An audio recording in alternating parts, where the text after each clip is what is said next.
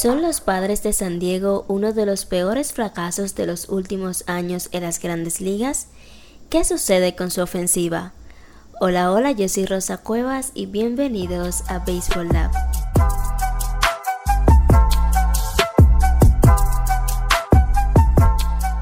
En este episodio número 12 de Baseball Lab, hoy lunes 26 de junio de 2023, vamos a estar hablando acerca de los padres de San Diego y cómo un equipo que se esperaba fuera uno de los mejores en esta temporada, pues ha sido todo lo contrario. Actualmente, al momento de grabar este episodio, tienen récord de 37 ganados y 40 perdidos jugando para 481 y en los últimos 10 partidos tienen 4 y 6. ¿Qué sucede con los padres? ¿Por qué estamos teniendo esta actuación de su parte siendo un equipo con jugadores estelares y al cual los fanáticos tenían en la mira por, por eso mismo, por las estrellas que tienen? ¿Qué está sucediendo con ellos? Vamos a hablar específicamente de su ofensiva porque creo que es ese punto que está en su contra y que debería de ser todo lo contrario. Los padres en esta temporada tienen 332 carreras anotadas, 92 cuadrangulares, 315 carreras impulsadas y ocupan el segundo lugar en el peor promedio de bateo colectivo con 233 detrás de Milwaukee que tiene 226 los padres también tienen un OVP de 323, slogan de 402, WOBA de 318 y 102 de WRC. Entonces, ¿qué está sucediendo con estos bates? Uno de los principales problemas de los padres ha sido el bateo con corredores en posición anotadora.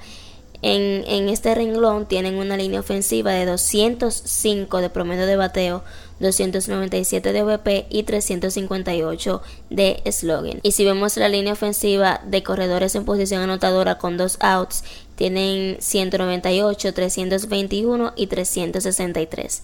Entonces, realmente el problema de los padres ha estado el ligar en esos momentos necesarios.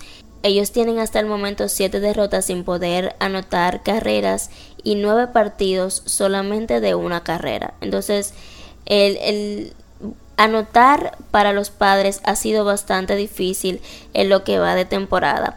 Y otra cosa que se les ha dificultado es mantener la ventaja en los partidos o conseguir ventaja ya cuando el juego está avanzado. Vamos a dividir los innings en tres, del primero al tercero, del cuarto al sexto y del séptimo al noveno, para ver la, la diferencia en sus números y vamos a hacerlo más fácil con los cuadrangulares y con el promedio de bateo para que no nos perdamos. Bueno, también con las carreras anotadas.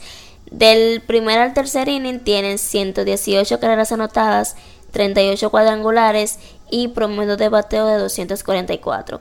Del cuarto al sexto, 125 carreras anotadas, 36 cuadrangulares y 254 de promedio de bateo y del séptimo al noveno tienen 88 carreras anotadas, 18 cuadrangulares y 202 de promedio de bateo. Pero ¿cómo va a ser esto posible si ellos tienen jugadores en esa alineación como Manny Machado, Fernando Tatis, Juan Soto y Sander Bogarts que se supone que debían hacer esa alineación una de las mejores en las grandes ligas. Para esta temporada la nómina de los padres ronda los 251,1 millones, lo que los ubica en el tercer lugar detrás de los Mets que tienen 336 millones y los Yankees con 268 millones. Ellos, como sabemos, firmaron tres contratos con Machado, Tatis y Sander Bogarts. A Manny Machado 11 años y 350 millones, Fernando Tatis 14 años y 340 millones y Sander Bogarts 11 años y 280 millones. Obviamente también tienen ahí a Juan Soto que lo consiguieron vía cambio.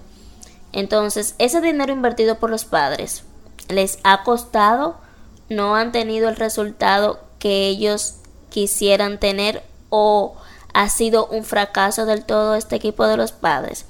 Yo creo que simplemente las cosas no les han salido, porque tener un equipo como este debe asegurarte un éxito por lo menos en la temporada regular. Y este año se supone que era mejor que los anteriores. Anteriormente ellos tenían a Machado y tenían a Tatis Jr., un momento solamente Machado, pero ahora son cuatro estrellas, en su mayoría que tienen en esa alineación. Entonces, ¿qué es lo que está sucediendo con los padres de San Diego?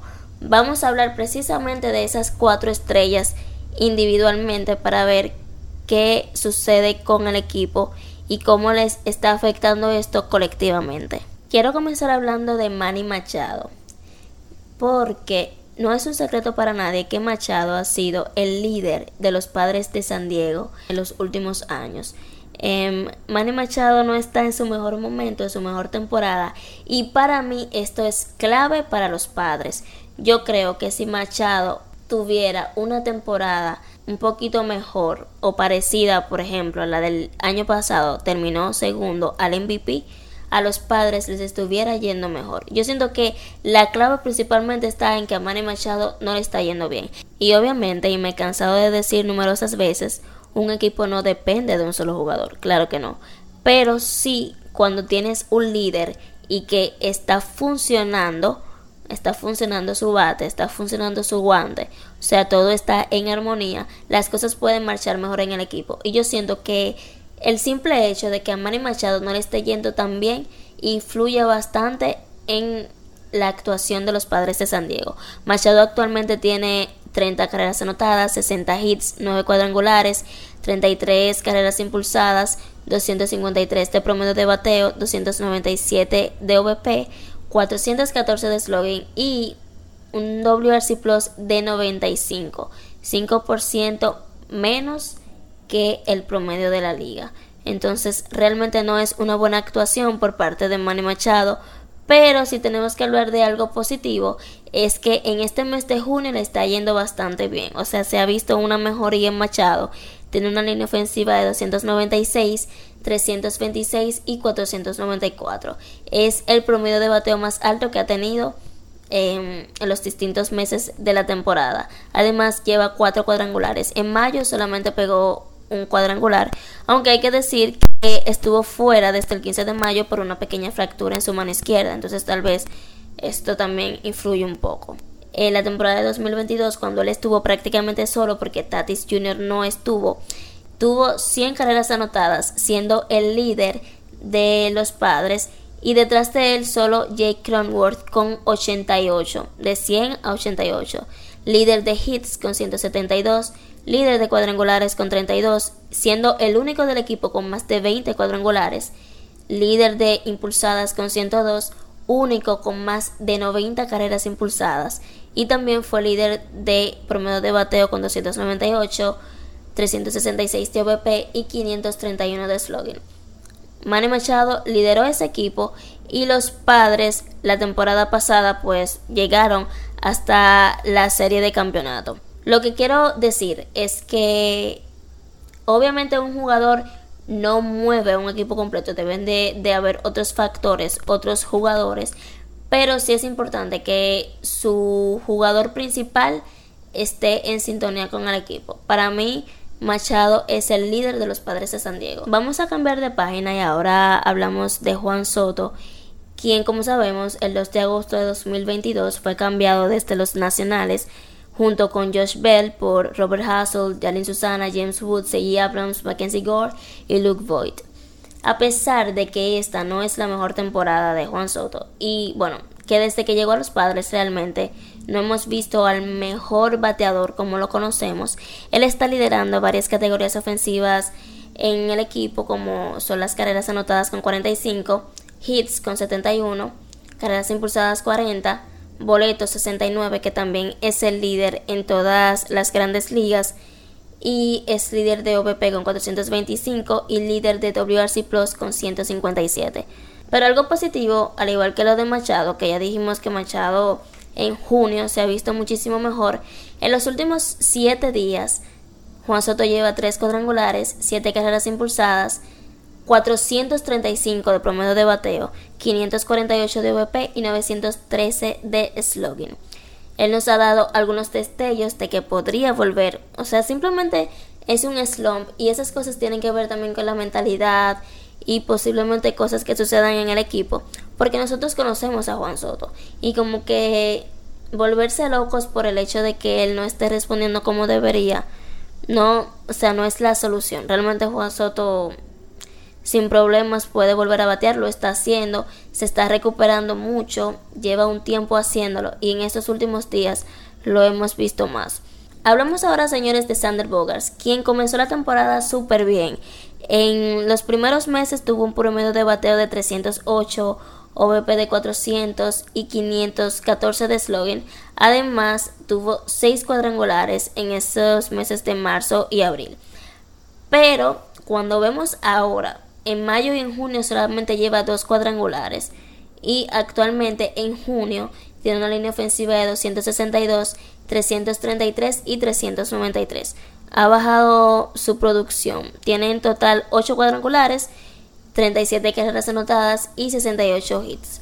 Y ahora vamos a hablar, señores, de Fernando Tatis Jr. y cómo su comeback a las grandes ligas ha sido tan icónico y ha callado tantas bocas luego de lo que sucedió. Ojo, no lo defiendo, pero puede ser que a algunas personas se les pudo haber olvidado la calidad de jugador y el prospecto que era Fernando Tatis Jr. El regreso a las grandes ligas el 20 de abril y es el líder de cuadrangulares del equipo con 15. Además es líder de promedio de bateo con 289. Tiene 556 de slogan en el liderato también es segundo en carreras anotadas con 42, segundo en impulsadas con 35 y segundo en OVP con 359. Está compartiendo ahí los lideratos con Juan Soto. Para mí es impresionante cómo él ha podido manejar la presión en los partidos. Los fanáticos abucheándolo y gritándole cosas y él al contrario vemos que que lo disfruta. Yo creo que obviamente se puede hacer una, una pantalla porque no vamos a decir que en dado caso a él no le molestan esos comentarios porque es humano, recuerda su error y puede ser un poco molesto para él, pero lo disimula muy bien y yo creo que eso es bastante importante porque así no pierde al menos esa concentración en los partidos y puede responder. Entonces tenemos aquí casos diferentes. Tenemos el caso de Manny Machado y Juan Soto que se están recuperando y que eso es una señal bastante buena e importante para los padres. Tenemos a un Tatis Jr. que está caliente desde el momento que subió a las grandes ligas y un Sander Bogers que comenzó bien pero que no ha podido reencontrarse, pero siento que es cuestión de tiempo para eso. Pero yo creo que es más de, de, frustración y de concentración en el equipo, de saber poner las piezas donde van, porque con este material que tienen, yo siento que, que es un equipo que puede lograr muchas cosas y no nos volvamos locos porque tal vez sí están en un, en un momento difícil y en una posición que, o sea, que no se esperaba que estuvieran. Hemos visto en los últimos años equipos, por ejemplo, como los nacionales, ganando la Serie Mundial luego de estar casi toda la temporada por debajo de 500. Y también entonces tener a los Phillies que estuvieron en postemporada también luego de, de una actuación pobre al principio de la temporada y que nadie lo esperaba. Entonces yo creo que los padres con este equipo que tienen pueden lograrlo. Simplemente no les está saliendo. Son cosas del béisbol que a veces son inexplicables. Yo creo que ha influido el hecho de que no han sido consistentes. Un día pueden anotar 10 carreras y al otro día anotar 0. No han podido conseguir más de 3 victorias al hilo. Entonces también problemas con la banca y con la parte baja de la alineación posiblemente. Yo siento que distribuyendo mejor la alineación pueden tener también mejores resultados. A mí me gusta mucho esa, donde tenemos a Hassan Kim y a Fernando Tatis Jr. de primer y segundo bate, pero no son cosas que Bob Melvin no ha pensado, porque la alineación ha cambiado muchísimo y obviamente ha tenido que ver con que Manny Machado se perdió partidos, que Fernando Tatis Jr. no comenzó arriba, el, el hecho de que también posiblemente sí tienen cuatro estrellas, pero no tienen tanta profundidad, no tienen tantos jugadores de un nivel que les pueda aportar al equipo cuando ellos no estén, también es bastante importante. Pero Como dije, es un equipazo, todo el mundo lo sabe. Incluso sus números colectivos han cambiado en los últimos juegos y yo creo que los padres se pueden recuperar totalmente. Pero esto es para que vean que el béisbol no es de nombres para nada. Tenemos equipos ahí que no tienen tantos nombres y están saliendo más a flote que los padres de San Diego. Y bueno, como dije también, para mí es bastante importante el hecho de que Manny Machado no está teniendo su mejor temporada. Pero yo quiero saber ustedes qué opinan, cuál es la razón por la cual la ofensiva de los padres y el equipo en general está teniendo ese mal desempeño en este inicio de temporada. Espero sus impresiones en mis redes sociales, Rosa Cuevas 27 en Twitter, Rosa Cuevas 27 underscore en Instagram. Nos vemos el próximo lunes con otro tema en Baseball Lab. Bye bye.